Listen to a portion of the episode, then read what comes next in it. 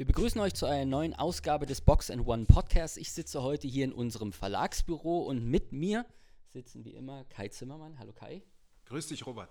Und Sebastian Pichelmeier. Hallo Sebastian. Hallo Robert, hallo Kai. Die Themen in der heutigen Ausgabe. Dreimal Finale, kein Titel. Sowohl Brose Bamberg als auch S. Oliver Würzburg und Alba Berlin standen ja in europäischen Wettbewerben im Finale. Null Titel sind dabei rausgesprungen. Darüber wollen wir reden. Welche Auswirkungen hat es und ähm, was sagt das über die Liga an sich aus? Das weiteres Thema, Hamburgs Aufstieg. Die Towers sind in der Easy Credit BBL in der kommenden Saison. Was bedeutet das für die Bundesliga, so einen Standort mit so einer großen Stadt dann in der Liga zu haben?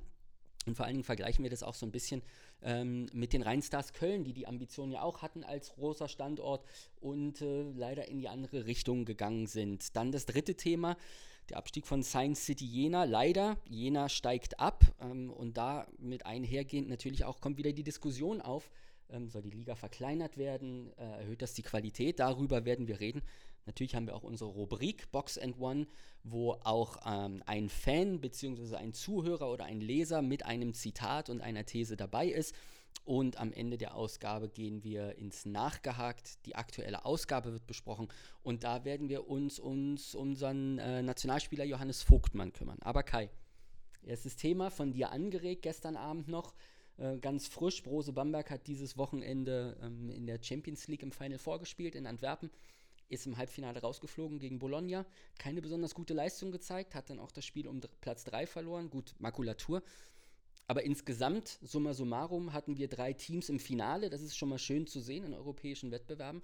Alle drei haben allerdings verloren. Was sagt denn das jetzt über die Liga aus? Es ist trotzdem Fortschritt, dass wir in den Wettbewerben so tief dabei sind? Oder ist es ein Problem, dass alle drei de facto leer ausgegangen sind?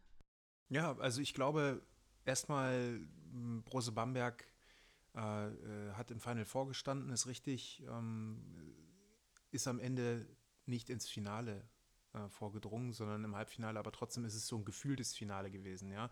Also ähm, das war eine Leistung, muss man ganz ehrlich sagen, gegen Bologna, mit der irgendwie auch keiner gerechnet hat. Die Mannschaft hat ähm, ja irgendwie keinen Zugriff aufs Spiel gefunden. Der Einzige, der wirklich produziert hat, war Tyrese Rice, der wirklich seinen eigenen Wurf kreiert hat. Und es sind am Ende eben nur 50 Punkte dabei rausgekommen. Und das ist eben das, was mich so äh, aufhorchen lässt, ja, in der Situation. Weil wenn so wenig Punkte rauskommen, dann ist das für mich in, in, im überwältigenden Anteil der Fälle eigentlich immer eine Konzeptfrage. Und da stelle ich mir schon die Frage, wie das sein kann, dass eine Mannschaft äh, in dieser Situation äh, in der Offensive so versagt. Und das, das ist schon enttäuschend gewesen. Ich glaube, von der Qualität der Einzelspieler ist Bamberg ja wirklich eine, eine gute Mannschaft, die sicherlich auch irgendwie die Chance gehabt hätte, da ins Endspiel zu kommen und das auch zu gewinnen, glaube ich. Und wenn man das Finale gesehen hat, äh, das ist wirklich, ja, das war absolut machbar. Und du siehst ja auch an der Reaktion der Fans, dass die Leute da wirklich unzufrieden sind. Bei Alba sehe ich das alles ein bisschen anders. Ich glaube, Valencia war von der Qualität her einfach eine Mannschaft, die für eine BBL-Mannschaft, abgesehen von den Bayern vielleicht, äh, schwer zu schlagen ist. Äh, die Qualität von Valencia ist auch in den Einzelspielern einfach wirklich sehr, sehr gut.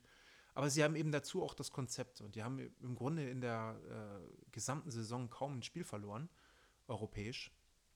Insofern, das ist für mich ein Stück weit erklärbar. Und es Oliver Würzburg, da muss man halt sagen, das waren äh, im Grunde zwei ja, Teams, die Mittelklasse sind in ihren eigenen Ligen. Und äh, es fällt trotzdem insgesamt so auf, dass eben in allen Bereichen, egal ob äh, Mittelklasse oder auch Spitzenklasse, die BBL eben keinen Titel geholt hat, sondern die BBL in allen drei Endspielen oder Serien oder Wettbewerben am Ende doch chancenlos war. Und das ist schon so ein bisschen traurig. Zumal man sich ja vorgenommen hatte, im nächsten Jahr stärkste Liga Europas zu sein. Gut, wir wissen inzwischen auch, dass das nicht mehr funktionieren wird, sportlich schon gar nicht, aber trotzdem die Art und Weise, wie die äh, Endspiele verloren gegangen sind, das war schon irgendwie ja, ein bisschen desillusionierend. Sebastian, ich kann mich daran erinnern, dass wir in der vergangenen Ausgabe ja darüber gesprochen haben und du hast gesagt, Mensch, wir haben ja eigentlich die Chance, vier Titel zu holen. Ähm, ein paar Tage später hat sich Bayern aus der Euroleague verabschiedet. Jetzt haben wir das Ergebnis, worüber Kai ja auch gerade gesprochen hat. Ähm, haben wir, um mal auf Bamberg zurückzukommen, so ein bisschen Bamberg gejinxt, weil wir haben in der vorigen Ausgabe gesagt, boah, sie sind ja richtig stark und jetzt besiegen sie alle, sie haben den Pokal gewonnen. zehn oder, oder zwölf Siege in Folge geholt und seitdem äh, geht es so ein bisschen, bisschen bergab. Ähm, was, was hast du bei Bamberg gesehen und was ist dein Resümee jetzt für mit diesem Ergebnis äh, dreimal leer zurück nach Deutschland kommen? Also erstmal musste ich mich überhaupt schlau machen, was du mit gejinxt eigentlich meinst. Aber ich konnte es mir ganz gut herleiten. Ähm, wir haben sie hochgelobt, das ist richtig. Ähm, alle drei Teams haben dann auf, in, in der Finalserie oder auch im Finale oder in ihren, ihren respektiven Spielen dann keine gute Leistung abgeliefert. Und ähm, ich stelle mir natürlich genauso wie Kai die Frage, wie das dann sein kann. Denn ähm, zum Beispiel Bamberg hat auch perspektivisch komplett auf dieses Final Four hingearbeitet. Also es wurde teilweise schon propagiert oder auch bei den Fans dafür, darüber gesprochen. Ähm, die letzten Spiele, na, wir verlieren jetzt ein paar Spiele, aber auf dem Terminplan steht jetzt das Final Four. Und dann dort so eine Leistung abzuliefern, ist, ist für mich halt schon, schon schwierig. Und ähm, also ich frage mich halt selbst, dass wenn, wenn diese Clubs auf die Finalserien hinarbeiten oder auf das Finale, woran scheitert es wirklich, dass sie dort dann nicht performen können? Also ein Grund für mich ist, dass es halt keine gute Ausgangs-, also oder keine gewöhnliche Situation ist, in so einem Final vorzustehen.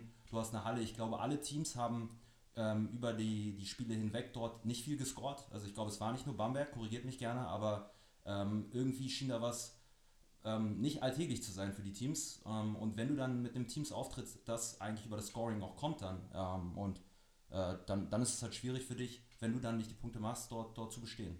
Naja, Bologna ist halt passiert. Ne? Also im Finale ähm, haben sie Teneriffa geschlagen. Teneriffa mit eines der besten Offensivteams der Champions League.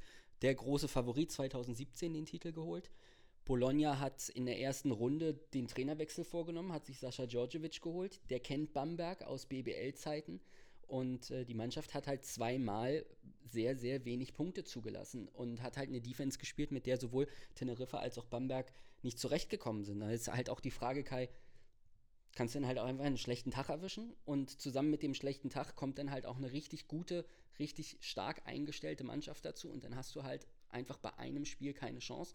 Würde, so ein, würde es in der Playoff-Serie hätte es da vielleicht ganz anders ausgesehen. Also malen wir das einfach das Ergebnis zu schwarz? Nee, ich glaube, das tun wir nicht. Und ähm, es ist eine Frage von, ähm, das sind ja mehrere Spiele gewesen. Wir reden ja jetzt nicht nur von einem Spiel. Und ich glaube auch, ähm, natürlich, es gibt immer Spiele, in denen plötzlich mal 100, 120 Punkte irgendwie zustande kommen und äh, die Verteidigung spielt immer eine Rolle in entscheidenden Spielen. Ähm, dann ist einfach eine andere Intensität da, dann fallen möglicherweise auch mal ein paar weniger Würfe.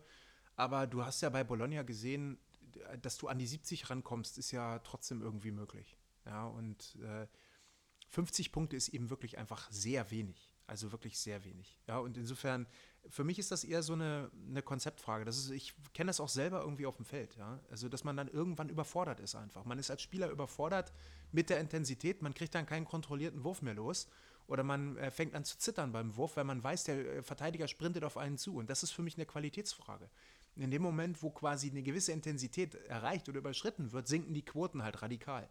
Und das, ähm, das ist wieder die Qualität, dann trotzdem noch die Ruhe zu haben, den Wurf vernünftig abzusetzen. Und das ist Bamberg offenkundig nicht mehr passiert. Es ist ja kein Zufall, dass ausgerechnet Rice 21 Punkte macht und 5 von 9 Dreiern trifft. Ja? Also äh, der Mann, der auch wirklich schon unter Beweis gestellt hat, dass er äh, unter solchem Druck eben äh, abliefern kann. Und, und er ist MVP der Champions League geworden. Ja, ja, gut, äh, das mag ja sein, aber ähm, auch in der Euroleague hat er ja wirklich äh, Titel geholt, also noch eine Etage höher. Und das ist kein, äh, das ist kein Zufall. Das ist eine Frage auch des Geistes, ja. Das ist eine Frage, ob du das schaffst, äh, unter diesem Druck eben auch zu performen. Und da muss ich sagen, ja, was kann dir diesen Druck sozusagen nehmen oder was kann dafür sorgen, dass du als Spieler dazu in der Lage bist, bei solchen äh, Situationen eben äh, abzuliefern. Und das, ich glaube, weiß nicht, Elias Harris zum Beispiel, der spielt eine super Saison, ja. Ich habe den in diesem Spiel irgendwie nicht gesehen. Ähm, ich glaube, das ist eine, eine Frage der Struktur. Warte, ganz kurz eine Sache. Das ist eine Frage der Struktur, ja, für mich. Also, du brauchst eine Struktur, an der du dich als Spieler dann auch festhalten kannst. Und das finde ich, das fehlt einfach den deutschen Vereinen, abgesehen von Alba Berlin. Ja? Und zwar auch in der BBL ich finde insgesamt, es, es geht wahnsinnig viel über die Qualität der Einzelspieler. Aber ich vermisse, abgesehen von Alba, äh, wirklich eine, eine Struktur, auch eine Identität im deutschen Basketball, die dazu führt, dass du als Spieler ähm, unter solchen Situationen weißt, was du zu tun hast. Also du suchst ja nach Dingen, an denen du dich festhalten kannst. Ich kenne das selber, ja. Also wenn du äh, in bestimmten Situationen äh, sag ich mal, überfordert bist, ja, dann fängst du an, den Ball einfach nur noch wegzuwerfen. Und natürlich geht er da nicht mehr rein. Das sind die allerseltensten Situationen, äh, wo das Ding dann noch reinläuft. Und da, du kannst dich vor allem nicht darauf verlassen. Und wenn die Verlässlichkeit flöten geht auf dem Feld, dann geht auch gleichzeitig deine, ähm, ja, dann, dann, dann geht vor allem dieses kontinuierliche Scoring auch flöten. Und dann kommen solche Ergebnisse zustande wie 50 Punkte. Ja, 50 Punkte, das ist eine Halbzeit. Aber lass uns doch mal versuchen, das irgendwie wirklich runterzubrechen, weil du hast jetzt viel gesagt, dem ich auch wirklich zustimme, aber ähm, für mich manifestiert sich das alles, was du gerade genannt hast, in der einen Person, wenn wir jetzt äh, zum Eurocup rüber gucken, an Luke Sigma. Ja? Also du hast genannt, es ist die Qualität, ist es denn jetzt die Qualität oder ist es eben die Struktur oder ist es der Geist, der in so einer Situation nicht mitmacht? Ist es ein Konglomerat aller dieser drei Faktoren? Also ich finde, brecht es doch mal auf Luke Sigma und Alba Berlin im Eurocup runter. Woran ist es da wirklich jetzt gescheitert, deiner Meinung nach? Ja, ich denke, äh, unterm Strich, äh, es kann ja immer beide Gründe haben. Es kann die Qualität der Einzelspieler sein, es kann aber auch äh, das fehlende Konzept sein. Und ich denke, bei Alba war es nicht das fehlende Konzept. Ich glaube, die haben das Konzept. Das haben sie ja in dieser Saison auch schon wirklich begeisternd gezeigt. Da ist es tatsächlich die Qualität der Einzelspieler. Also ich habe da mit dem einen oder anderen von Alba gesprochen, der sagt dann halt auch zu mir, naja, ja, Sigma, überragender Spieler, eigentlich sogar vom Niveau her zu gut für uns, aber wenn der wirklich jetzt ein NBA-Spieler wäre, würde er in der NBA spielen oder in der Euroleague, tut er aber nicht. Ja, sondern er spielt halt bei uns und unterm Strich ist es halt so, ähm, er hat in relativ vielen äh, entscheidenden Spielen, wenn die Verteidigung extrem hoch war, extremes Niveau hatte, äh, nicht die Leistung abgeliefert, die man eigentlich von ihm erwartet hatte. Also ich denke an Spiel 5 im letzten Jahr um die deutsche Meisterschaft äh, in, in München äh, da war Sigma nicht zu sehen. Warum? Jetzt Spiel 3 bei, äh, bei Valencia. Ich meine, er hat selber gesagt, ähm, dass das nicht sein Tag war, ja, und äh, war ja auch total niedergeschlagen. Im Pokalfinale gegen Bamberg war Sigma nicht da. Ich dachte, das ist auch ein Spiel, äh, in dem er eigentlich hätte ähm, der entscheidende Mann sein müssen, ja. Und es geht gar nicht darum, Sigma zu kritisieren. Das ist ein hervorragender Spieler. Er ist nicht umsonst auch MVP der, im, im Eurocup geworden. Ähm, aber ich glaube eben, da hast du einfach gesehen, Valencia hatte drei, vier, fünf, sechs Spieler auf diesem Niveau, ja, und trotzdem das Konzept, ja, und du hast es auch in äh, Berlin gesehen, äh, das hat Alba wirklich über das Konzept und über diese Gemeinschaft, dieses Kollektiv gewonnen, dieses Spiel, ja, die, die Begeisterung, die Emotion, aber die besseren Einzelspieler hatte eindeutig Valencia. Ich glaube, da sind einfach dann zwei äh, Mannschaften mit, mit einem gewissen Ungleichgewicht an Waffen aufeinander getroffen und da hast du dann einfach gesehen, dass Valencia am Ende einfach den, ja, äh, einfach mehr im Repertoire hatte. Ja? Und äh, die Mannschaft finde ich auch nach wie vor gut zusammengestellt. Mir ist nicht ganz klar, warum die in der ACB nicht das liefern, was sie, äh, äh, was sie jetzt im Eurocup geliefert haben. Aber äh, für mich war das kein Zufall, dass diese Serie so ausgegangen ist. Und ähm, ja, aber wenn du eben nicht die Qualität hast an Einzelspielern, dann brauchst du dieses Kollektiv. Und das, dafür ist Alba, finde ich, ein gutes, ein gutes Beispiel, weil sie haben ja zwei ACB-Teams geschlagen auf dem Weg ins Finale und auch deutlich geschlagen, muss man sagen, was ihnen auch nicht unbedingt äh, jeder zugetraut hätte. Und ähm, ja, und bei S. Oliver Würzburg, da hast du eben gesehen, was passiert, wenn äh, eine Mannschaft, äh, die hat eigentlich auch begeisternd gespielt, aber für mich ist Würzburg eben trotzdem ein, ein Stück weit auch eine, eine, Zockermannschaft. Und als es dann halt wirklich um die Wurst ging, sie haben äh, im dritten Viertel ja sogar relativ deutlich geführt und da dachte man, Mensch, die können das wirklich packen. Und dann sind sie aber tatsächlich am Ende, als der Druck noch größer geworden ist, wieder in sich zusammengefallen. Ja, und das, das ist halt irgendwie schade. Also hat der deutsche Basketball ein mentales Problem? Äh, nein, ich glaube, er hat ein Identifikationsproblem. Oder nicht Identifikation ist vielleicht falsch, sondern eher ein Identitätsproblem, glaube ich. Ja, ich glaube, wir haben einfach ein Problem. Äh, wir wissen nicht, was wir eigentlich machen. Ja? Also wir, wir wissen nicht, was wir, was wir eigentlich spielen wollen. Ja? Wir wissen nicht, wir haben keine Philosophie auf dem Feld. Ich sehe keine Philosophie. Ja? Ich sehe bei der ACB sehe ich eine Philosophie. Also die spielen einen, äh, sag ich mal, technisch unglaublich gepflegten, äh, gut organisierten äh, Basketball. Ähm, also der, äh, ich sag mal, wahrscheinlich der ästhetischste Basketball. Euroleague, ACB, ja, das sind so die beiden Sachen.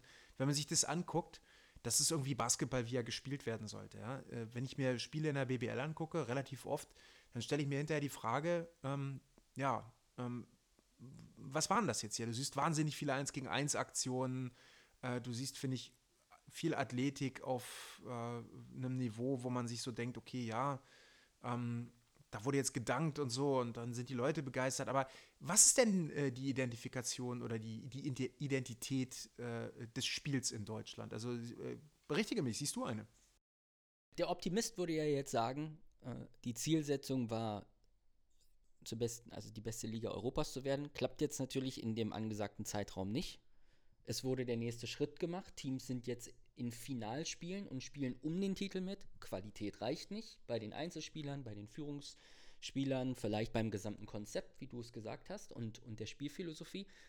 Dann wäre der nächste Schritt ja jetzt, okay, da waren wir jetzt schon mal, jetzt lernen wir draus und versuchen uns bessere Spieler zu holen, andere Spieler, die das dann umsetzen können. Jetzt ist natürlich die Frage, ob das einfach so her, dahergesagt ist und ein bisschen zu optimistisch ist oder ob diese, diese Erfolge in Anführungszeichen, die jetzt in dieser Saison geholt wurden, dass man in Finalspielen steht, halt so ein Zwischenschritt ist, so eine nächste Sprosse, um dann tatsächlich den nächsten Schritt zu erreichen, was halt vollkommen natürlich ist. Du kannst halt nicht von 1 auf 5. Also ich werfe mal eine Kleinigkeit da rein in die Diskussion, ja, und zwar äh, die Tatsache, dass es in der BBL so gut wie keinen Sportdirektor gibt.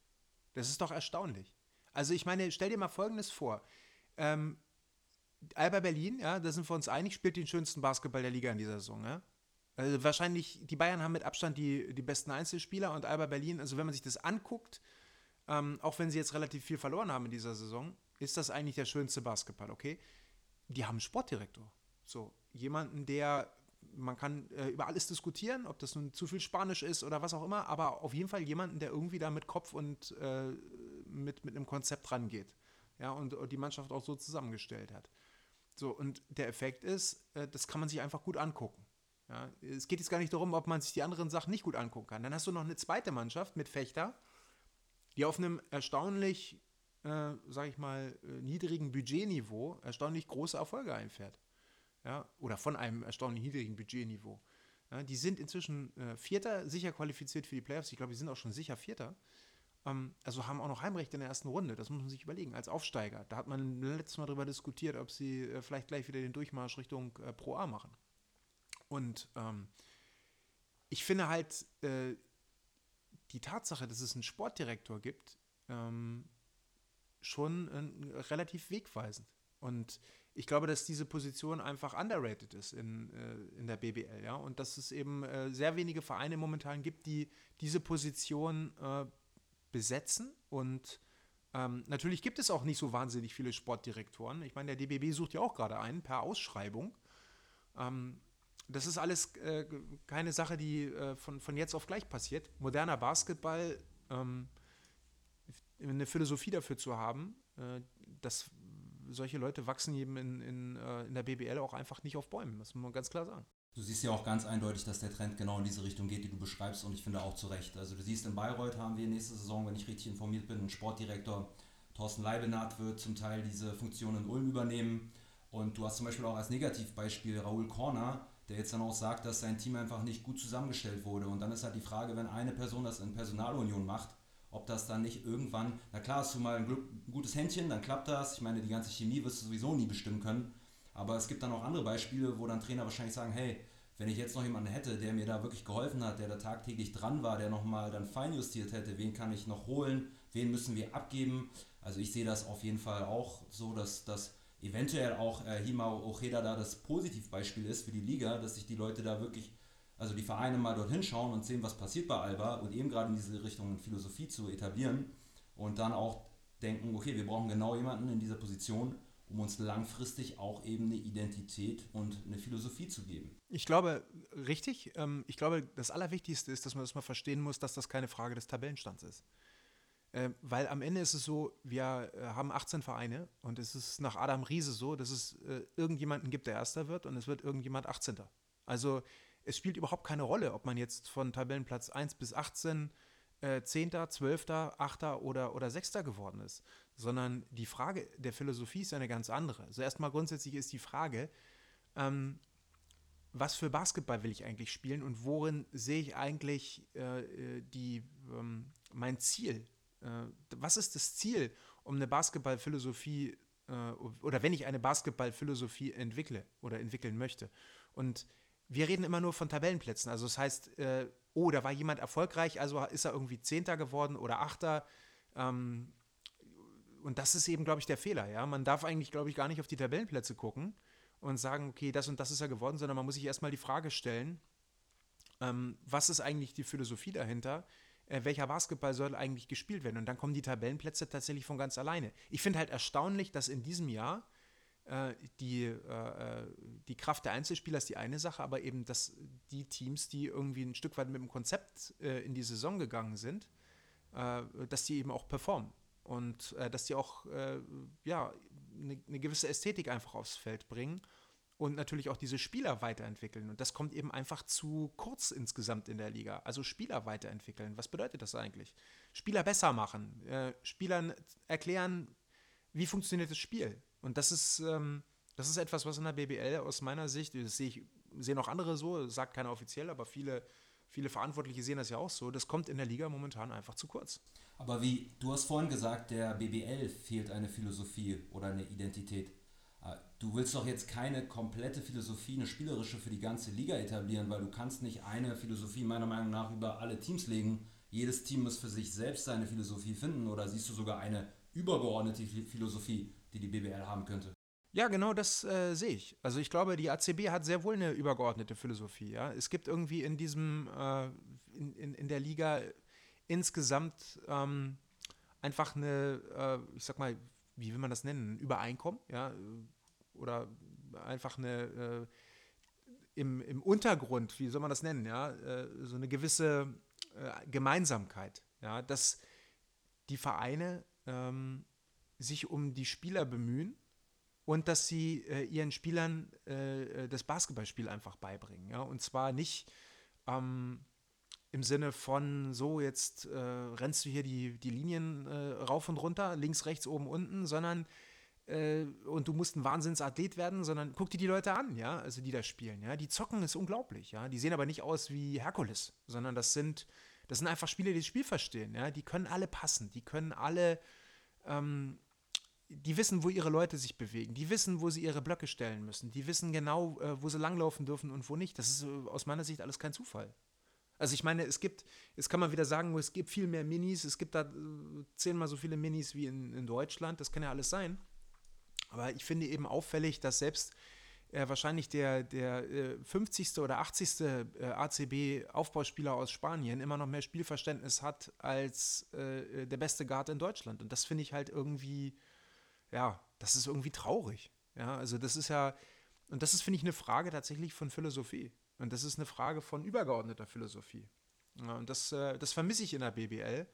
Ähm, unabhängig davon, ob das jetzt ähm, dazu führen würde, dass äh, die BBL in der nächsten Saison jetzt alle europäischen Titel abräumt. Aber ich finde halt, das ist die Basis, ja, um überhaupt erstmal drüber nachzudenken. Wie gesagt, es kann auch eine andere Identität sein. Man kann auch sagen, okay, ähm, wir in Deutschland versuchen einfach über die Verteidigung zu kommen. Ja? Wir äh, verteidigen aggressiv, wir, aber Verteidigung ist auch eine Philosophie. Also äh, zu ja, verstehen, ist was genau ist diese, Verteidigung. Das ist genau diese Systemfrage. Robert guckt mich schon ein bisschen an, du willst wahrscheinlich zum nächsten Thema langsam, aber das würde ich gerne noch sagen. Äh, ich war vor zwei Wochen in Gießen, ähm, habe mir das Spiel dort angeguckt und wenn du denen erzählst, deutscher Basketball kommt über die Verteidigung, das kannst du mit dem Team nicht spielen. Ja, also deswegen, ich finde das gut, was du sagst. Du, bei dir geht es gar nicht um Technik, also oder Gameplan oder taktisches ähm, System, das übergeordnet da sein sollte, sondern so eine Step drüber, diese Philosophie, dass du zum Beispiel versuchst, jeden Spieler individuell schon so gut zu machen, dass er in jedes taktische System passen würde. Finde ich super. Also dann, dann weiß ich, was du damit meinst und da hast du auf jeden Fall recht. Aber wird dieser Prozess nicht. Lasso, willst du noch was dazu sagen? Nee, nee. Wird dieser Prozess von uns allen nicht dann einfach unterschätzt?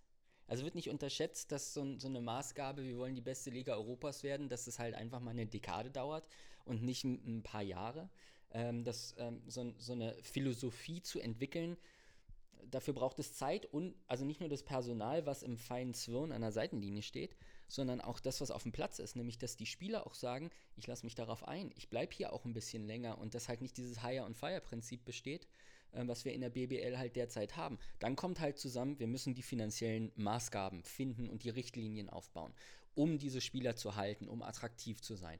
Wenn wir sie dann haben, dann müssen wir Leute finden, die mit den Spielern arbeiten, um das umzusetzen, was ihr beide angesprochen habt. Und dann muss ja dieses zarte Pflänzchen erstmal wachsen und du musst immer schön Wasser und Dünger etc. aufgeben. Also die Frage ist halt einfach, jetzt auch mit den Ergebnissen, das ist jetzt ein guter Zwischenschritt, aber alle haben gedacht, wow, 2020 und jetzt geht es durch die Decke und die Box rappelt, aber es passiert halt nicht, weil es dauert vielleicht bis 2025, weil solche Prozesse einfach ihre Zeit brauchen. Ja, ich äh, glaube, äh, da muss man aufpassen. Äh, ich glaube, das hat äh, relativ wenig äh, damit zu tun. Ähm, das, was du da beschrieben hast, ist ja nicht falsch. Ja? Also, dass man äh, eine Dekade, sage ich mal, das, was du gesagt hast, ja? dass es eine Dekade dauert. aber man kann auch eine Dekade warten und nichts tun und dann ist man am Ende der Dekade genau da, wo man ja, vorher ja, war. Also, das ist, es, das ist, es geht um was anderes. Es geht um die Bereitschaft es geht auch nicht darum, ob man jetzt das Ziel 2020 erreicht oder nicht. Und ich meine, alle, jeder versteht unter diesem Ziel 2020 was anderes. Also äh, die einen verstehen darunter, wir wollen sportlich äh, so stark sein, dass wir hier äh, alle vier Titel abräumen. So, ähm, dass das nicht passieren würde, denke ich, das wussten wir auch vor äh, zehn Jahren, als wir das Ziel ausgerufen haben, ähm, dass wir äh, an äh, ZSK, ZSK sage ich schon, an äh, Moskau nicht vorbeikommen, dass wir an ähm, Fenerbahce, Istanbul und Real Madrid sehr wahrscheinlich nicht vorbeikommen. Wobei die Bayern, äh, glaube ich, von der, vom Potenzial her und von dem, was sie an Power da inzwischen reinsetzen, relativ dicht den, äh, auf dem Fernsehen sind. Aber ähm, es geht doch um die Bereitschaft. Es geht grundsätzlich über, um die Frage, ob es in äh, Deutschland äh, in der BBL überhaupt sowas wie Basketball-Knowledge gibt oder geben soll. Also sprich, gibt es überhaupt eigentlich eine übergeordnete Allianz von Leuten, die eine Liebe für das Spiel haben und sagen, wer sind wir eigentlich? Ja, wer wollen wir denn eigentlich sein? Ich erkenne das nicht. Also ich sehe überall Fragmente. Ich sehe Leute, die irgendwie im Basketball, äh, sag ich mal, eine gewisse Liebe für den Basketball haben, ähm, aber ich sehe nicht, dass es irgendwie sowas wie eine Identifikation gibt für den deutschen Basketball und wir müssen dies und jenes tun. Alle quatschen immer nur von den Einzelspielern. Ja, wir haben tolle Einzelspieler. Wir haben Dennis Schröder und wir haben, äh, wir haben, wir haben Johannes Vogtmann und wir haben Nils Giffey und wie sie alle heißen. So. Und da sind doch schon viel mehr, als wir früher haben. Ja, aber ganz so einfach ist es nicht. Was wollen wir denn spielen? Also was, was, was wollen wir denn mit diesen Einzelspielern eigentlich auf, auf, auf dem Feld machen?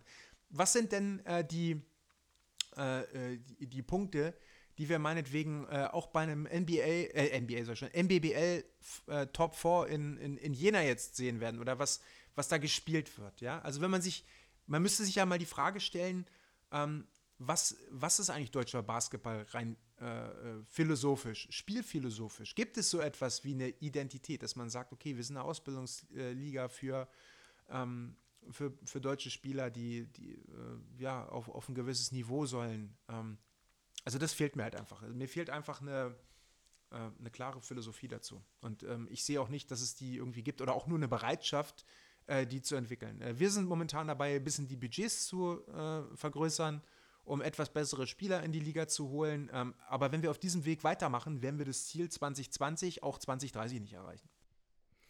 Teil dieses Ziels war ja auch, attraktive Standorte in die Liga zu bekommen, größere Standorte. Es wird ja immer gesagt, dass äh, die Hochburgen Bamberg, Berlin, München die meisten Leute ziehen. Ähm, und dann gab es ja auch irgendwann mal eine Analyse und wurde gesagt, manche andere Großstädte, wenn die in der Bundesliga wären, würde das noch mehr Zuschauer, mehr Attraktivität in die Liga bringen. Ein großer Standort wird jetzt in der kommenden Saison in der Bundesliga spielen, nämlich die Hamburg Towers. Die haben ihren Aufstieg geschafft und sind von der Pro A jetzt in die Bundesliga aufgestiegen. Ähm, reicht der Name und äh, die Marke jetzt allein, um in der kommenden Saison äh, in der Bundesliga A zu bestehen und sie attraktiver zu machen? Ähm, schildert mir mal eure Eindrücke. Fangen wir mal mit dir an, Sebastian. Was, was bedeutet Hamburg Towers? Was bedeutet der Standort Hamburg in der Bundesliga? Also erstmal muss ich sagen, wenn ich in Hamburg anrufe, äh, sei es jetzt beim Club oder auch bei Partnern etc., bin ich erstmal sehr erleichtert, dass du, wenn du den gratulierst oder den sagst, toll, gut, dass ihr aufgestiegen seid, wenn man das tut oder wir haben den Standort wieder in der Liga, dass sie einfach sagen, ja, wir machen das. Da gibt es kein Zögern, da gibt es kein, hey, wir müssen noch schauen, wir müssen noch hier gucken, wie, wie können wir das oder das hin und her schieben. Ich finde es einfach sehr, also, also mir gefällt es, dass ein Standort schon lange daran gearbeitet hat, das weiß, vorbereitet ist und ohne Wenn und Aber sagt, wir steigen auf. Ja, also das ist mit, mit einer Problematik, die ich auch selber sehe, ähm, dass wir immer hier in Deutschland das Problem haben, ey, steige ich auf oder steige ich nicht auf, bin ich dazu bereit, Hamburg ist ähm, im Norden, hat das Potenzial, sich als Basketballstandort zu etablieren und in der, äh, ihnen, also den Standort Hamburg in der Liga zu haben, ist für mich per se äh, ohne irgendwelche Abstriche erstmal eine gute Sache. Kai? Ja, also ähm, ich denke, dass Hamburg keine Basketballstadt eigentlich ist. Äh, ich glaube, ähm, es gibt da zwar 6000 Basketballer, aber trotzdem äh, hat das in den letzten 20, 30 Jahren nicht so richtig funktioniert. Ich weiß, ich habe selber mal zwei Jahre in Hamburg gearbeitet. Da sind damals die Tigers aufgestiegen. Das hat wirklich nicht lange gedauert, bis das Ding wieder komplett zusammengefallen ist.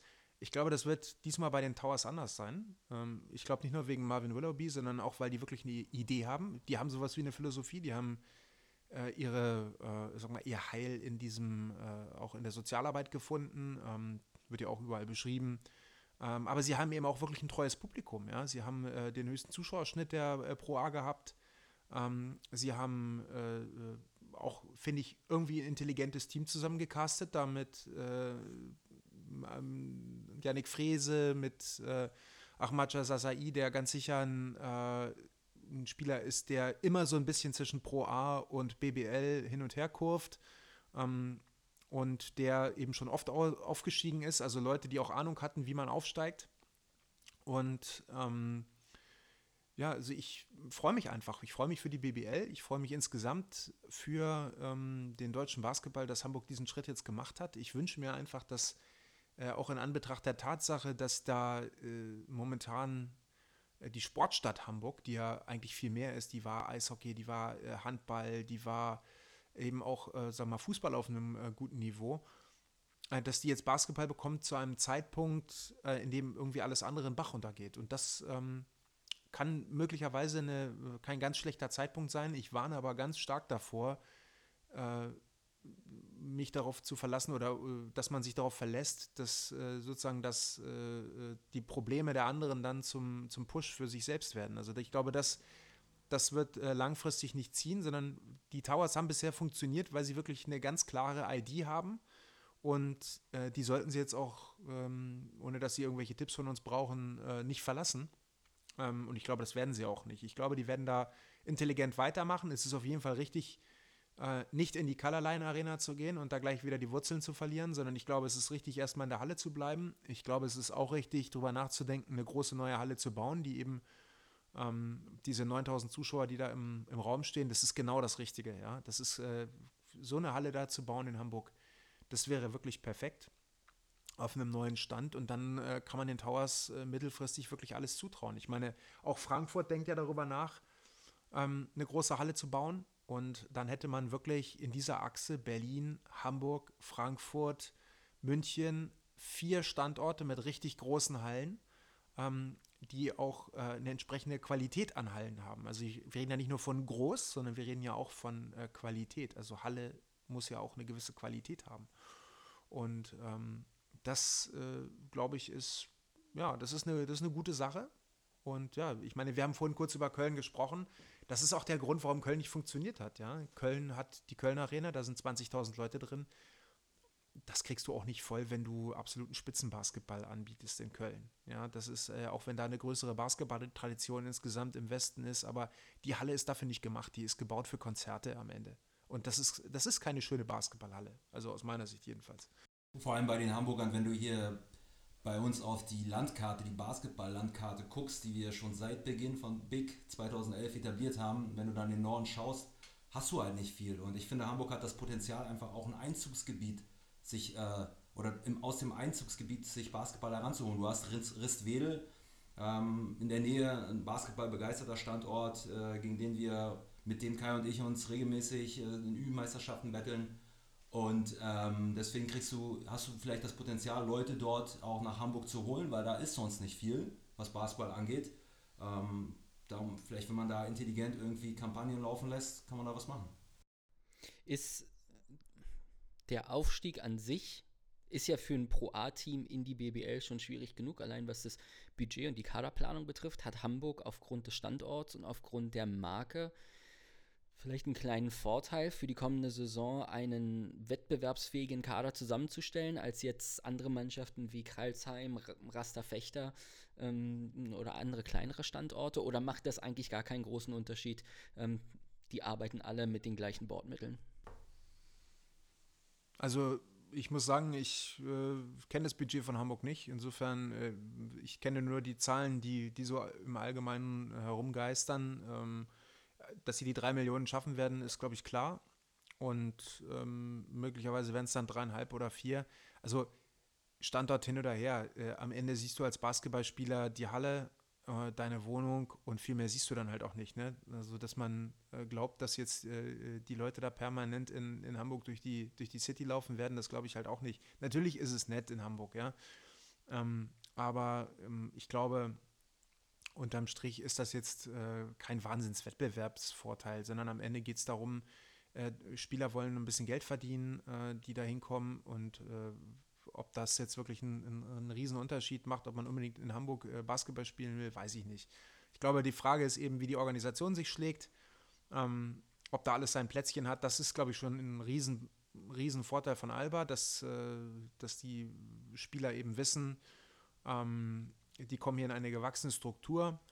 Ähm, das ist inzwischen auch ein Riesenvorteil für Bayern München, glaube ich. Äh, auch die haben inzwischen eine Struktur einfach aufgesetzt, die sich in Europa einen Namen gemacht hat.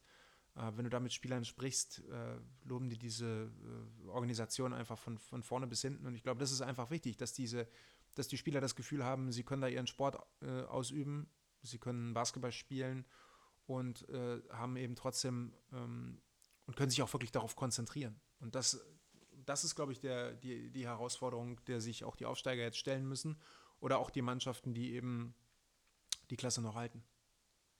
Einer kommt nach oben, bedeutet, dass auch einer nach unten gehen muss. Der Abstieg von Science City Jena ist ja jetzt beschlossen und besiegelt leider. Die Mannschaft geht nach einigen Jahren in der Bundesliga jetzt wieder runter. Ähm, hat ja in den vergangenen Wochen für ein bisschen Aufsehen äh, gesorgt. Äh, haben Björn Hamsen hat ja selber gesagt als Trainer, ich gehe jetzt mal eine Weile weg und bin nicht da. Gefeuert ist er nicht und mein Assistent übernimmt und die Hoffnung ist, dass eine neue Stimme auch neue Impulse bringen kann hat jetzt nicht funktioniert. Und äh, Kai Jena war ja eine Mannschaft, die in den vergangenen Jahren, wir haben viel über Identität gesprochen, wenn sie was hatten, sie hatten Identität, nämlich sie haben ganz klar auf Veteranen gesetzt, auf Legionäre, äh, Derek Allen, Julius Jenkins, ähm, die das Team geführt haben, die der Mannschaft eine gewisse Identität gebracht haben. Und in dieser Saison ist irgendwie alles zur Mitte der Saison, glaube ich, wenn ich mich nicht irre, auseinandergebrochen, zusammengebrochen sind jetzt auf dem letzten Platz, haben zig Spiele verloren und werden absteigen. Ähm, was, sind da die, was sind da die Ursachen? So tief wollen wir da gar nicht reingehen, aber ähm, was ist da in Jena passiert? Naja, grundsätzlich denke ich, ist äh, bei Jena einfach äh, eine ähnliche Situation wie bei den anderen Standorten. Das sind alles Überlebenskünstler. Ja? Ähm, und da kann eben auch mal was in die Hose gehen. Ich weiß nicht, wie oft ist inzwischen der MBC abgestiegen. Kann man gar nicht mehr zählen. Abgestiegen, wieder aufgestiegen. Ja? Also das sind äh, äh, Überlebenskünstler, die äh, am, am Limit immer wieder versuchen, ähm, ja, äh, ihre BBL-Zugehörigkeit zu sichern und äh, das auch schaffen oder eben auch mal nicht schaffen. Und jetzt hat es halt äh, Jena erwischt. Ähm, alle Mannschaften, die da unten drin stehen, ja, haben, sage ich mal, das ein, ein ähnliches Problem, abgesehen vielleicht von Bremerhaven. Das liegt vielleicht doch noch ein, ein Stück weit tiefer. Ähm, aber äh, du kannst dich eben mit diesem Budget nicht darauf verlassen, dass du äh, eine sichere Saison spielst. Und ich glaube, Derek Allen, das ist wirklich ein, ein, Spieler, ich weiß gar nicht, wie lange spielt er zwischen der BBL, 20 Jahre, 15 Jahre, also ewig und drei Tage. Und äh, der Mann wird eben auch immer älter. Und genauso ist es mit Julius Jenkins, das sind super Zocker, aber das hat ja einen Grund, dass die nicht mehr bei Alba Berlin spielen, sondern die spielen jetzt bei Science City Jena und das sind gute Jungs. Ähm, die immer noch zocken, die immer noch ein bisschen Geld verdienen, aber irgendwann ist eben einfach mal äh, das Thema erledigt und sie sind nicht mehr konkurrenzfähig. Und das ist jetzt einfach eingetreten. Das kann sicherlich auch damit zu tun haben, dass irgendwann die Stimmung äh, nicht mehr so hundertprozentig da war. Ähm, und äh, ja, die, einen richtig guten äh, einheimischen Spieler sich zu äh, kreieren oder äh, auf die Payroll zu bekommen, ist auch nicht so einfach ähm, weil das Geld eben einfach nicht dafür da ist. Und dann sind wir wieder bei unserem ursprünglichen Thema. Wo ist eigentlich die Philosophie? Wo sind denn die Spieler, die man sich selber ausgebildet hat? Wo sind die Spieler, die dieses Niveau dann eben auch spielen können und denen auch das Vertrauen geschenkt wird? Das habe ich da nicht gesehen. Ähm, ich sehe da eigentlich nur, dass äh, Emmanuel McElroy, Derek Allen und, und Julius Jenkins das Ding auf die Reihe kriegen sollten und da war eben jetzt Feierabend. Ne? Und insofern ist da die Frage, ähm, ob Björn Hamsen nun gegangen ist oder nicht, äh, ja, was, was aus Jena eben werden soll. Und ähm, äh, ja, ich glaube, für die ist der Abstieg gar kein Weltuntergang. Ich glaube, sie, es ist schade sicherlich, aber die werden sich in der Pro A sammeln und wieder was Neues versuchen. Und ähm, ich glaube, die spannendere Frage ist A, wer wird äh, als Zweiter mit runter marschieren? Momentan sieht es ja ganz stark nach Kreilsheim aus. Aber dann wird es wahrscheinlich keine Wildcard geben. Und sollte Nürnberg tatsächlich kein, äh, äh, kein Budget bekommen, ähm, dann äh, oder zusammenbekommen, keine drei Millionen, dann äh, sieht das wirklich nach äh, 16 oder 17 Vereinen in der nächsten BBL-Saison aus. Sebastian Kai hat es gerade angesprochen und alle Jahre wieder äh, kommt die Diskussion hoch und steigt empor und Leute äußern sich zur äh, Stärke der Liga und zur Anzahl der Clubs in der Easy Credit BBL. Ähm, das Thema Verkleinerung ist wieder auf dem Tisch. Äh, Reduzierung, dadurch Qualitätserhöhung etc., ein paar weniger Spiele. Ähm, für die Clubs, die dann halt auch international spielen würden. Ähm, jetzt nur mal deine äh, persönliche Ansicht zur, zum Thema Verkleinerung. 18 Clubs, 16 Clubs. Ähm, welche Vor- und Nachteile siehst du? Da siehst du überhaupt Vor- und Nachteile? Siehst du nur Nachteile? Siehst du nur, nur Vorteile bei einer möglichen Verkleinerung der Liga? Also ich bin da ziemlich zwiegespaltener, weil auf der einen Seite, wenn man das aus professionellen Gesichtspunkten betrachtet, aus dem Spielplan, aus dem Problem mit dem Spielplan, der Doppelbelastung, internationalen Wettbewerben wäre es auf jeden Fall eine logische oder eine sinnvolle Sache, das zu tun. Also wie andere Ligen das schon vorgelebt haben. Aber persönlich ist es halt so, dass wir leider in der jetzigen Konstellation, so wie es gerade tabellarisch aussieht, dann Standorte ver verlieren würden, die eben diese DNA und Basketball-Tradition oft auch mitbringen. Ja? Also speziell sowas wie Kreisheim, ähm, da war ich auch unterwegs vor ein paar Wochen. Das ist wenn man da merkt oder fühlt, wie die Leute dort Basketball leben und lieben, wie der aufgestellt ist, der Verein, was da, was, da für Leute oder mit welchen Intentionen die dahinter walten, dann, dann tut es mir für die natürlich persönlich leid, wenn es solche Vereine trifft, genauso wie, wie Gießen, ähm, wo ich dann eben vor zwei Wochen war, das, das, das sind Vereine, ähm, die eine Tradition haben. Okay, Gießen hat jetzt nicht per se was mit dem Abstieg zu tun, aber ähm, da muss man halt irgendwann mal schauen ähm, oder sich entscheiden, will man um jeden oder um alles, äh, um jeden Willen wirklich diese Professionalität vorantreiben und die Liga kleiner machen. Aber man darf, was man nicht tun darf, also da würde ich auf jeden Fall abraten, alle diese Vereine irgendwie, die diese Tradition mitbringen, diese zu vergessen. Also selbst wenn sie runtergehen, muss da ein Konzept sein, dass die BBL mit denen auch spricht und in Kontakt bleibt, hey, wie könnt ihr wiederkommen, was könnt, was, wie könnt ihr euch verbessern, ähm, weil dann verliert man einfach nur, man verliert eine Basketball-Community, die gewachsen ist ähm, und das sollte man per se wirklich nicht tun.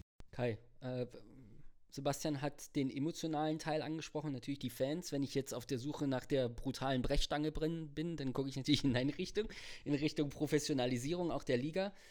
Bin ich jetzt schon der Zarte hier, oder? Ja, jetzt genau. Du bist der Zarte, Kai ist der Harte.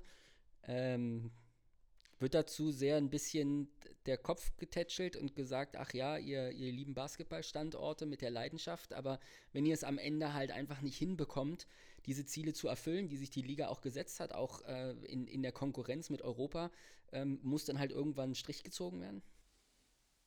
Ja, ich glaube, ähm, da wird nicht mehr getätschelt, sondern da gibt es ganz klare Zahlen. Die Zahlen heißen 3 Millionen Euro ähm, inklusive der, dieser Barter-Deals. Und äh, wer die nicht bringt, der, der fliegt. Also der bekommt keine Lizenz. Punkt.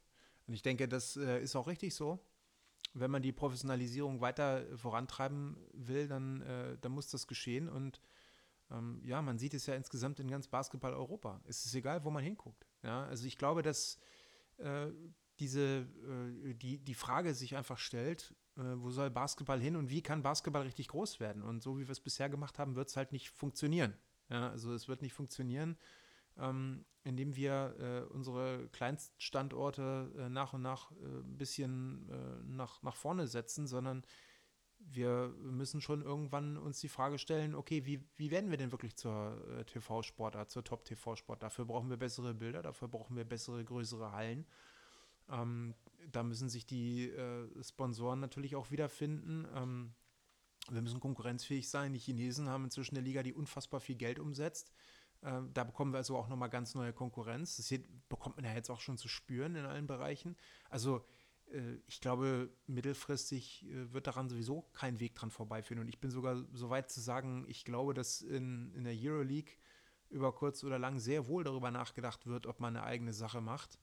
Ähm, und man muss sich das doch nur angucken. Also ich meine, was ist denn Nordamerika? Nordamerika, das ist ein, äh, ein Kontinent, ja, letztlich.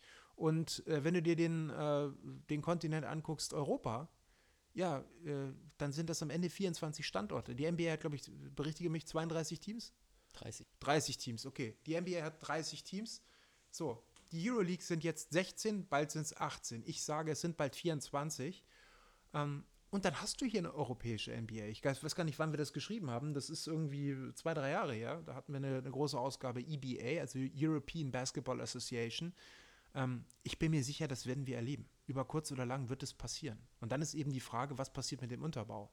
Ja, wird der Unterbau äh, dadurch komplett rasiert? Denn wir haben ja überhaupt keine College-Geschichte.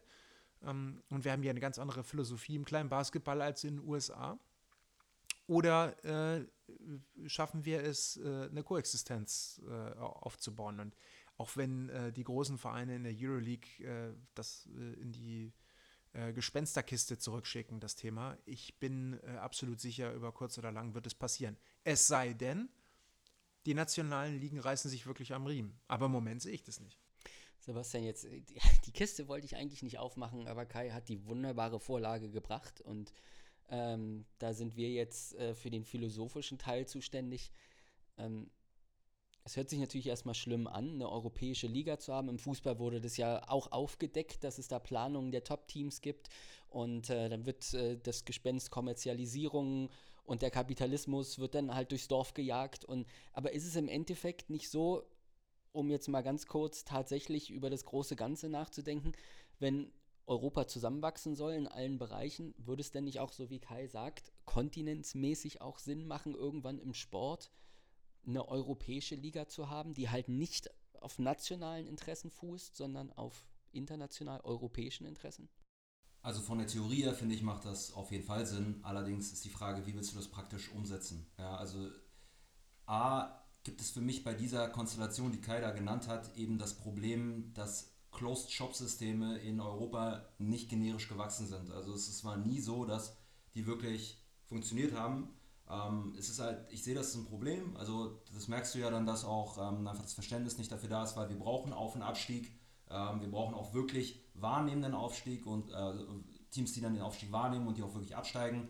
Ähm, aber nochmal zurück zu deiner Frage. Ähm, also es ist theoretisch ist ein ambitioniertes Ziel. Ich finde es auch wirklich gut, aber wie willst du es hinkriegen, dass die Fans dann herumreisen in ganz Europa, auch kontinuierlich wirklich? Wie willst du die Auswärtsfans mitbringen? Nicht, dass du dann irgendwie Kontingente von 20 Auswärtsfans hast bei deinen Spielen, wenn das halt regelmäßig und immer der, Fall ist, wenn es Wochenspiele sind, weil dann hast du auch nicht diesen Support. Also ich meine, ähm, da muss man dann viele, viele Faktoren sich mal anschauen, ob das irgendwie so realistisch ist, dass eine Sportart wie der Basketball, die nicht ähm, automatisch durch die Decke geht, dann auch noch weiter bestehen kann. Ja, auf lange Sicht wären denn Leute in Berlin. Ja, aber auf lange Sicht wären denn Leute in Berlin halt auch Fans von Fenerbahce Istanbul und Leute ähm, in äh, Madrid Fans vom FC Bayern, weil die Marken dann halt größer werden, so wie es im Basketball in Deutschland, das muss man leider sagen, Basketball in Deutschland ist zum größten Teil regional. Basketball ist nicht so, also es gibt in, in, bei Hamburg werden jetzt nicht viele Bayern-Fans sitzen, äh, in, in, in Berlin sitzen jetzt nicht viele Fans der Fraport Skyliners äh, wenn du diese Regionalität bei dem Thema vergisst, dann wird der Basketball auf der Strecke bleiben. Das ist meine Meinung. Und ähm, du kannst nicht eins zu eins diese Mechanismen aus dem Fußball übernehmen. Du musst darauf aufpassen, weil sonst ziehst du alle mit und stehst irgendwann oben alleine da. Okay, aber das ist interessant. Da sind wir jetzt beim Thema, was Kai angesprochen hat, nämlich ähm, der Ambition größer zu werden. Und die Frage ist, müssten wir diese Regionalisierung, die wir haben, also jeder ist im Kleinen-Kleinen und guckt immer auf seinen Verein, der irgendwie 30 Kilometer entfernt ist, ähm, müsste das nicht aufgebrochen werden, dass du tatsächlich in Ludwigsburg auch Fans von den Hamburg Towers hast, weil die Marken halt auch einfach interessanter werden, weil sie spannender werden, weil der Basketball besser ist? Also ist es nicht genau das Problem dieses regionalen Miteinanders immer, nee, ich bin nur in meinem kleinen äh, Stadtteil oder ich bin nur hier in meinem Bereich und alles andere interessiert mich nicht, was ja dann im Endeffekt auch das Wachstum einfach verhindert?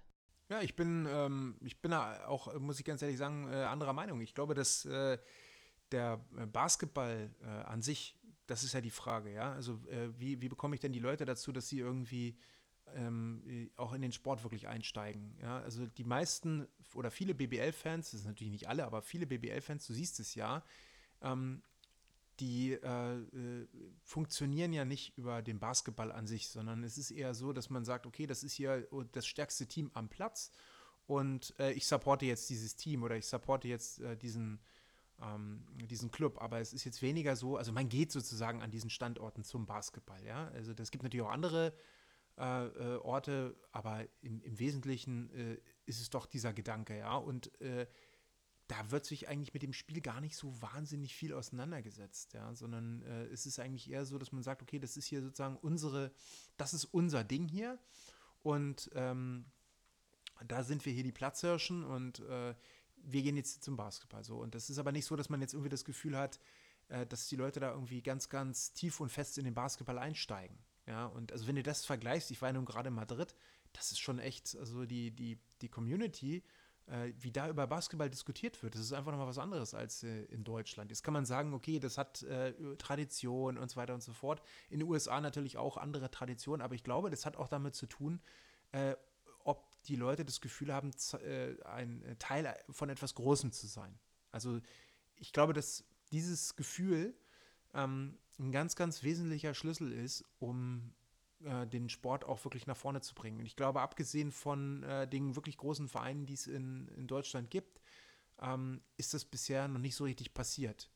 Ähm, und das hat sicherlich viele Gründe. Äh, natürlich kann man von der NBA äh, viel lernen.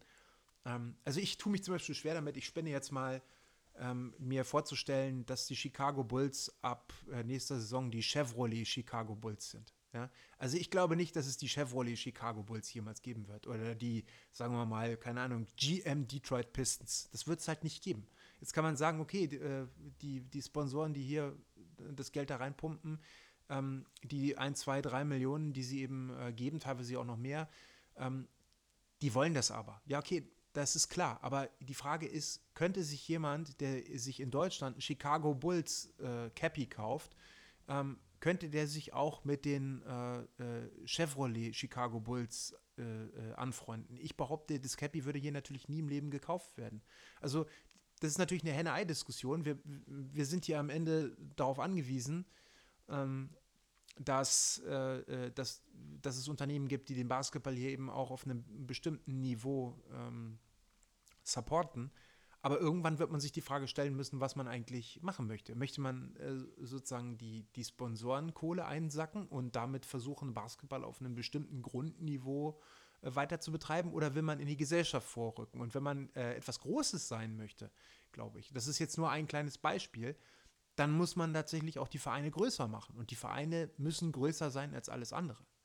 Ja, und dann reden wir eben von den Los Angeles Lakers, von den Chicago äh, Bulls, von den New York Knicks, die seit Jahren nichts gewinnen und trotzdem äh, sind sie eine der, der wertvollsten äh, äh Vereine der Welt. Wir reden vom FC Bayern München, der heißt ja auch nicht Audi FC Bayern München, sondern äh, das heißt FC Bayern Basketball. Und bei Alba Berlin wissen die Leute, viele Leute gar nicht, dass Alba äh, auch eine Firma ist, sondern da wird der Verein eigentlich eher als, als Basketballverein ähm, ähm, gesehen. Und es wäre einfach, glaube ich, Unsinn, äh, so zu tun, als wenn das nicht eine Rolle spielen würde. Ja? Wir machen uns insgesamt momentan noch sehr regional und klein. Und das, das wird sich nicht ändern. Und ich glaube halt, das wirst du wahrscheinlich auf äh, Ebene, auf nationaler Ebene auch gar nicht ändern können, sondern am Ende ist es so, die große Frage wird sein, wird sich in Europa tatsächlich irgendwann, momentan sind wir ja auch an der Stelle noch regional, selbst Beko Fenerbahce Istanbul, ja, oder ich meine, Real Madrid ist eine Ausnahme, Klar, die werden querfinanziert, aber trotzdem, wer da mal in der Halle war, das ist schon wirklich eine andere Hausnummer. Ja, es ist eine andere Hausnummer ähm, von, von der Art und Weise, wie da aufgetreten wird. Ähm, da ist eben die Frage, ob man europäisch nicht tatsächlich irgendwann an der Stelle ist, dass man sagt, okay, wir nehmen uns hier die 20 oder 25 größten Vereine und machen hier eben eine richtig große Nummer daraus. Und ich glaube, dass da im Hintergrund schon eine Menge Sachen laufen, die äh, die in, in diese Richtung laufen. Da werden alle aufschreien und sagen, um Gottes Willen. Aber ich glaube, das muss eher andersrum sein. Es muss eher Ansporn sein für die nationalen Ligen, besser zu werden und eben das, diesen Sport Basketball eben nach vorne zu bringen. Weil ich bin da absolut der Meinung, äh, es wird so oder so. Das ist wie ein Priel. Irgendwann wäscht sich das aus und diese äh, Geschichte wird kommen. Äh, Basketball wird in Europa irgendwann groß werden. Ich bin absolut sicher. Die Frage ist nur, wo, wer wird es zuerst machen? Wird es, werden es die nationalen Ligen machen? Oder wird es nicht irgendwann eine übergeordnete Organisation wie die Euroleague, die ja tatsächlich im, inzwischen schon unabhängig agiert, sich von der FIBA losgesagt hat und im Grunde fast so agiert wie die NBA? Wie ihr es in jeder Ausgabe gewohnt seid, ähm, haben wir eine selbstständige Rubrik, die wir Box and One nennen, wo wir uns fünf Thesen zusammengesucht haben, die äh, wir alle in der Gruppe besprechen werden. Vier Thesen kommen dabei von äh, Sebastian, von dir. Eine These kommt von einem Leser, Zuhörer, Fan, Follower, wem auch immer. Und ähm, ohne weitere Worte überlasse ich dir jetzt mal die Bühne. Wir sind ja schon zeitlich ziemlich weit. Deswegen These Nummer 1. Sieben Siege, sieben Niederlagen. Hollis Thompson hat die Chemie der Hakro Merlins Kreilsheim auf dem Gewissen. Neuzugang, Hollis Thompson. Das muss erstmal Robert beantworten. Nur weil er mal aus der, in der NBA gespielt hat? Nein, totaler Quatsch. Also ich glaube, das hat äh, damit überhaupt nichts zu tun. Ich glaube, es gibt einfach Negativläufe. Ähm, wobei das letzte Spiel, muss man ganz ehrlich sagen, das war natürlich jetzt schon äh, heftig, mit über 20 Punkten zu verlieren ähm, gegen Göttingen. Also damit, äh, damit hätte ich nicht gerechnet. Aber ähm, ich denke, es ist immer noch alles drin. Wenn sie jetzt gewinnen sollten gegen Jena, dann äh, ist das theoretisch auch im, im Schlusssport noch machbar ja, Neuzugänge in der Mitte der Saison sind halt eine 50-50 Chance. Äh, und in dem Fall hat es nicht geklappt. Äh, der Mann ist halt aus ein paar NBA-Spielen und viel G-League bekannt und der Verein hat sich halt gehofft, dass ein Preis-Leistungs-Verhältnis eher der Mannschaft einen, Schub geben würde. Aber was halt auch immer außer Acht gelassen würde, ist, dass es halt äh, ja, ein bisschen, ein bisschen Zeit und Einspielen bedarf, bevor so ein Spieler, der vor allen Dingen auch eine andere Philosophie mitbringt, von seiner Gangart, Gangart auch anders ist, halt in dieses Team integriert wird. Und ihm jetzt den, den, den, äh, die, die Schuld in die Schuhe zu schieben, sehe ich eigentlich auch nicht. Äh, hat halt einfach nicht funktioniert, in der Mitte der Saison sich da noch einen neuen Spieler zu krallen. These Nummer 2. André Mangold spielt in der kommenden, kommenden Saison in der BBL.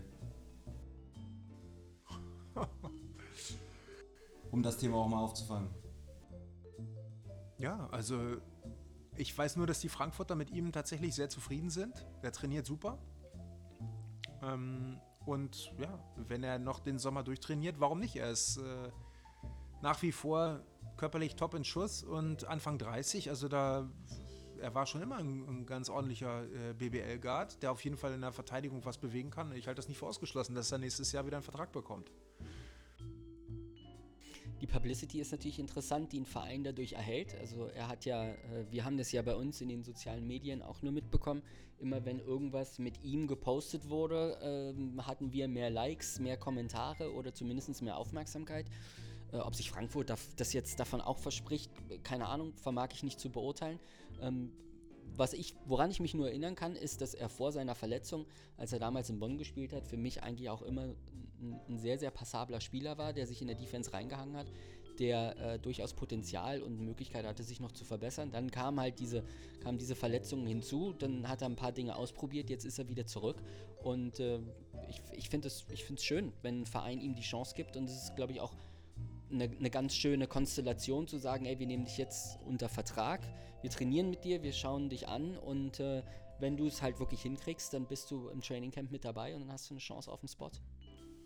Du musst dich jetzt schon outen, also ja oder nein in der BBL? Ja. These 3. Rasta Fechter wird sich über die kommenden fünf Jahre fest als Playoff-Team etablieren. Glaube ich nicht. Also ich glaube, das wird, äh, diese Saison wird ein, ein, ist eine extreme Hypothek, ja. Wahnsinnssaison und äh, möglicherweise glaubt der eine oder andere jetzt, das sei normal. Also ich glaube, äh, auch der ein oder andere auf der Tribüne. Ich glaube, das ist ein absoluter Ausreißer nach oben und äh, wenn sie nächstes Jahr irgendwie in die Playoffs kommen, herzlichen Glückwunsch. Die Spieler, die das möglich machen, werden wahrscheinlich im Sommer abwandern. Äh, der Spielstil ist halt ein ganz besonderer. Äh, führen die BBL in drei Punktversuchen an mit fast 30, haben eine recht hohe Pace, äh, spielen erfolgreichen Basketball, aber nochmal, die Leute wie TJ Bray werden wahrscheinlich in der kommenden Saison nicht mehr da sein. Und dann kannst du als Trainer sagen, ey, wir werfen nächste Saison wieder 30 Mal von draußen und wenn du das Material halt nicht hast, um es umzusetzen, also das, das vergessen die Leute halt. Die Philosophie ist da und die ist super. Ich, ich finde es toll, dass du so ein Run-and-Gun-Team hast. Aber äh, die Spieler, die sich jetzt da herausgestellt haben und die Mannschaft anführen, werden im kommenden Sommer wahrscheinlich irgendwo anders unterschreiben. Und dann ähm, ist die Nummer vielleicht leider durch. Okay. These 4. Raoul Korner ist im nächsten Jahr nicht mehr Coach von Medi Bayreuth.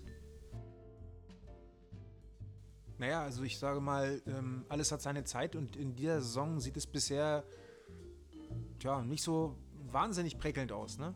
Ich glaube, sie stehen jetzt 14 und 17. Oder täusche ich mich da? Ähm, das ist sicherlich nicht das, was sie sich vorgestellt haben. Ähm, ich glaube, die Bayreuther stehen auch finanziell etwas besser da, als die Allgemeinheit glaubt. Ähm, auch wenn sie jetzt kein Wahnsinnsbudget haben, aber sind schon im ordentlichen Mittelfeld.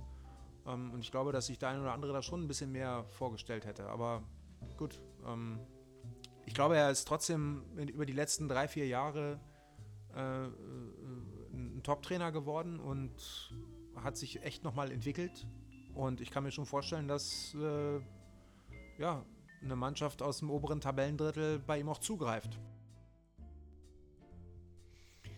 Was er in Interviews ja auch immer wieder gesagt hat, ist, dass er ja auch von dem Konzept und der Philosophie, da sind wir wieder bei der Philosophie, so überzeugt ist und äh, dass, dass Bayreuth, du hast es ja angesprochen, Sebastian ja auch bemüht ist, die Struktur weiter auszubauen. Bei ihm kommt es ja tatsächlich darauf an, gibt es einen Top-Club in der Bundesliga, der anklopfen würde? Gibt es vielleicht einen in Europa, weil sie haben ja auch in der Champions League gespielt, waren da in der vergangenen Saison besser als in dieser, aber haben sich halt immer achtbar geschlagen. Und das System, seine, seine Philosophie, seine Taktik ist ja sichtbar. Äh, ich denke, dass es ihm in Bayreuth gefällt. Das ist zumindest äh, so die die Sichtweise, die, die ich oder das Gefühl, das ich bekomme von ihm. Aber es hängt natürlich davon ab, wer äh, Kontakt zu ihm aufnimmt, wer sagt, hey, wir möchten dich haben. Und äh, es ist wie bei einem Spieler genauso oder wie bei einem ganz normalen Arbeitnehmer, wenn du irgendwann die Möglichkeit hast, aufzusteigen und noch eine bessere Position zu bekommen, dann nimmst du die vielleicht. Aber ich glaube nicht, dass es so viel davon abhängt, wie Bayreuth in dieser Saison agiert hat. Äh, sie haben zu Beginn der Saison halt ein paar Schwierigkeiten gehabt. Sie konnten im Trainingcamp halt nie auf, die, auf alle Spieler zugreifen. Äh, sie haben dann Verletzungsprobleme gehabt, auch von Hassan Martin, der der absolute Leistungsträger in Bayreuth war, der ist ihnen weggefallen. Dann die Doppelbelastung. Ähm, in Ludwigsburg haben wir das auch gesehen, dass die Doppelbelastung ein Problem war. Vielleicht wird es auch einfach abgehakt als, naja, wir müssen auch mal durchs Tal gehen und nächste Saison geht es halt weiter und wir lernen aus den Fehlern. Ich würde jetzt erstmal darauf tippen, dass er in Bayreuth bleibt, weil er was aufgebaut hat, weil er dort ein bestimmtes Renommee genießt und weil er auch das Vertrauen von der äh, Vereinsführung hat. Gut. Fünfte These, eingeholt über unsere Kanäle, dieses Mal über Instagram von Ludik. Oldenburg ist in einer Playoff-Serie schwerer zu schlagen als Alba Berlin.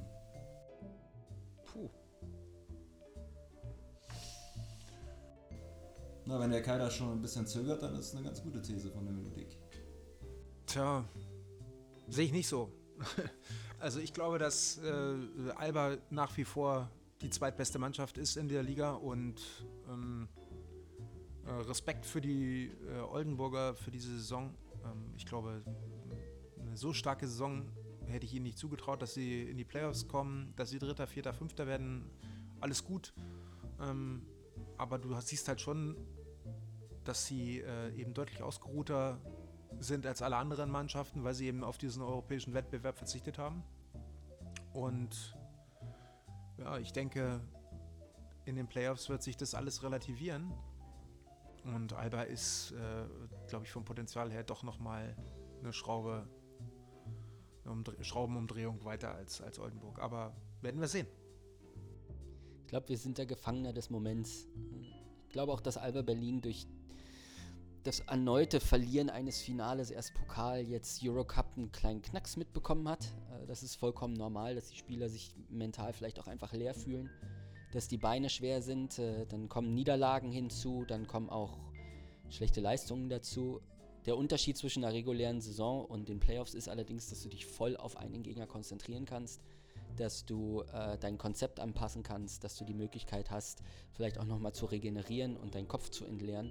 Und das sind Komponenten, die in so einem Vergleich halt leicht immer außer Acht gelassen werden. Oldenburg ist ganz klar die bessere Mannschaft in der regulären Saison gewesen, auch aus den Gründen, die Kai gerade angesprochen hat.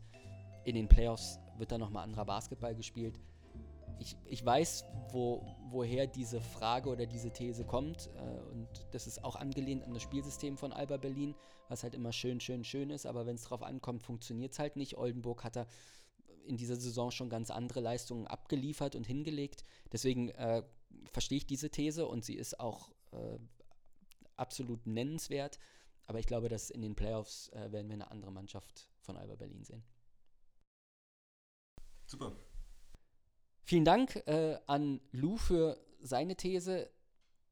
Diesmal hatten, haben uns ja einige Zuschriften und äh, äh, Vorschläge ja ähm, erreicht. Vielen Dank an euch alle, wenn ihr Thesen habt, die im äh, Podcast genannt werden sollen, die besprochen werden sollen, dann äh, schreibt uns und auch wenn ihr eure gehört habt und sagt, naja, was ihr drei da gequatscht habt, ist aber voll, vollkommener Quatsch, ich sehe es anders, dann schreibt uns auch dazu.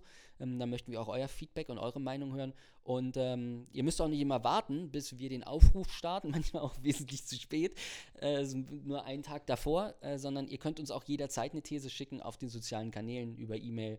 Könnt Sebastian auch anrufen im Büro, er ist immer da und äh, nimmt auch gerne den Hörer ab. Äh, also, wenn ihr immer mal eine Idee für eine These habt, ja, ähm, wenn ihr eine These habt, die ihr uns zuwerfen wollt, die wir dann in der nächsten Ausgabe besprechen, dann macht das jederzeit gern. Zu guter Letzt kommen wir zu unserem Thema Nachgehakt, eine wiederkehrende Rubrik, bei der wir ein Thema oder ja, ein Interview besprechen wollen, was wir in der aktuellen Ausgabe drin haben. Und diesmal haben wir uns zu dritt auf ähm, das Interview mit Johannes Thiemann, nein, nicht Johannes Thiemann, sondern Joe Vogtmann geeinigt äh, der in dieser Saison mit äh, Baskonia ja in der Euroleague in den Playoffs stand, in der ersten Runde leider rausgeflogen ist und jetzt schon im Urlaub ist und vor einem ganz interessanten Sommer steht, Kai. Ähm, wir hatten ja im Podcast, ich kann mich daran erinnern, oft schon mal über die Personalie Vogtmann gesprochen und dass dort reges NBA-Interesse besteht, dass natürlich auch sein Potenzial vorhanden ist, als spielender Big Man vielleicht in einem NBA-Kader einen Platz zu finden.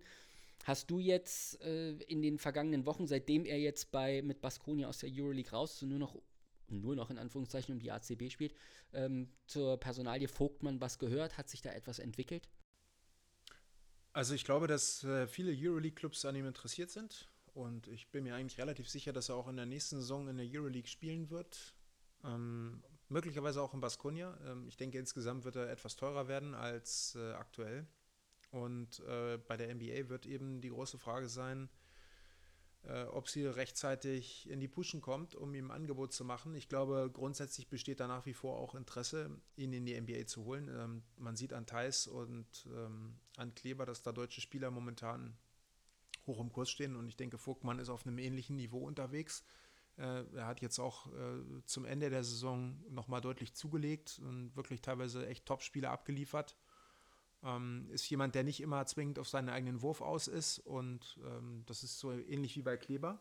Ich denke, ähm, ich halte es für absolut denkbar, dass er auch in der nächsten Saison in der NBA spielt, aber äh, ja, sicherlich nicht für kleines Geld. Ich denke, äh, in diesem Jahr wird, wird, wird er auch mal einen Vertrag abschließen, der ihm ein bisschen was einbringt. Wir haben in der vergangenen Ausgabe ja darüber gesprochen, dass durchaus das Timing eine wichtige Rolle spielt im Hinblick auf die WM 2019. Auch er ist ja Nationalspieler, gehört zum Kader und ist bei normalen Leistungen ja absolut gesetzt.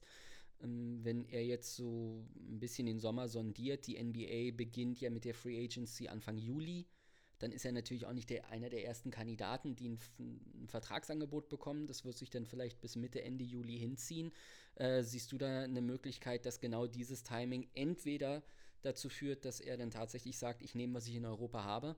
Ähm, oder er sagt, ich warte und dann wird er ein Fragezeichen für die WM? Ich glaube, er ist grundsätzlich einfach anders gelagert als äh, andere äh, Big Men. Ich glaube, für ihn ist die NBA nicht alles. Ich glaube, für, er ist einfach als, ähm, als Spieler in der Euroleague total glücklich, weil auch sein Style in der Euroleague eben extrem geachtet wird. Und ähm, ich glaube, er ist einfach als Spieler ein Stück weit gemacht für die Euroleague. Und insofern wird er sich das schon gut überlegen, ob er in, in die USA geht.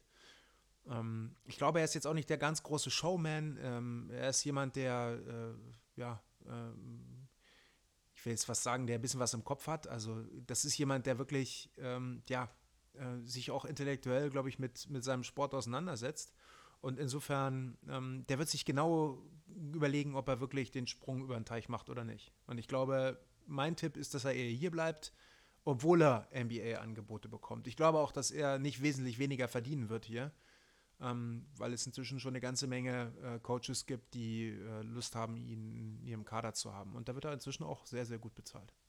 Sebastian, als Fan der Los Angeles Lakers hast du ja in dieser Saison einen deutschen Big Man nicht bejubeln dürfen. Moritz Wagner hat ja nicht besonders viel gespielt bei den Lakers. Ähm, aber wenn du dir Johannes Vogtmanns Skillset mal anschaust, äh, er ist ein spielender Big Man, passender Center, er kann auch von draußen werfen. Ähm, defensiv hat er vielleicht jetzt nicht die schnellste Fußarbeit, um in der NBA, wir haben die Playoffs gerade, im Switch gegen das Pick and Roll halt richtig gut zu verteidigen oder gut auszusehen. Aber siehst du mit, mit seiner Veranlagung die Möglichkeit, in, in der NBA tatsächlich zu wirken und einen Kaderplatz zu bekommen? Oder wird es ein ähnliches Schicksal ergeben, wie es damals mit Tibor Pleiss der Fall war? Also ich lehne mich da jetzt auch nicht weit aus dem Fenster, weil ich da, ich habe das, ich habe bei Daniel Theiss zum Beispiel auch gesagt, dass ich glaube, dass er sich nicht etablieren kann in der NBA damals. Äh, da lag ich auch schon ziemlich falsch. Also er ist jetzt ein fester Bestandteil der Celtics, ist schon ordentlich. Ähm, ich würde auch eher dazu tendieren zu sagen, dass Vogtmann für den europäischen Basketball eher ähm, sozusagen gewachsen ist.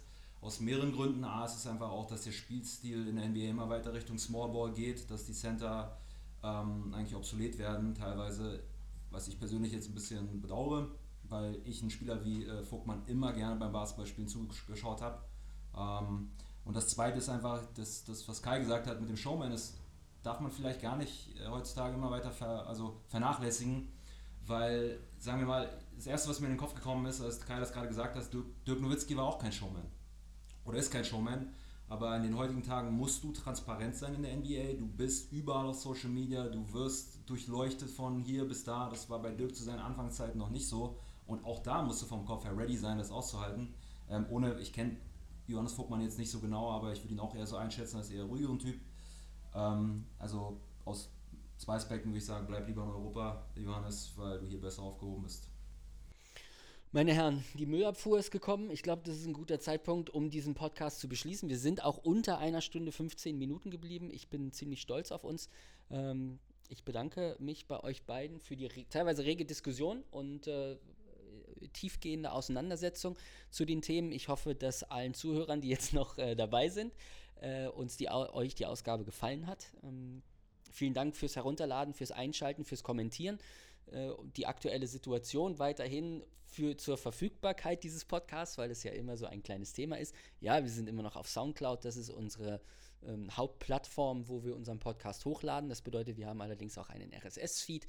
Wenn ihr also technisch ähm, versiert seid und braucht diesen Feed und diese Adresse, dann schreibt uns einfach, wir schicken euch die. Ähm, wir sind auch unter Spotify zu finden. Ähm, gebt einfach Box and One ein. Äh, appliziert sich weiterhin noch ein bisschen, aber auch das werden wir dann in Zukunft hinbekommen. Und ansonsten äh, freuen wir uns auf euer reges Feedback und eure Kritik und euer Lob. Ich bedanke mich bei Sebastian und bei Kai für eure Zeit an einem Montagmorgen. Vielen Dank an die Müllabfuhr, dass sie erst jetzt gekommen ist und uns diesen Podcast ermöglicht hat. Und äh, damit entlassen wir euch in die Woche und wünschen euch eine schöne Zeit. Bis dann. Adieu. Adieu.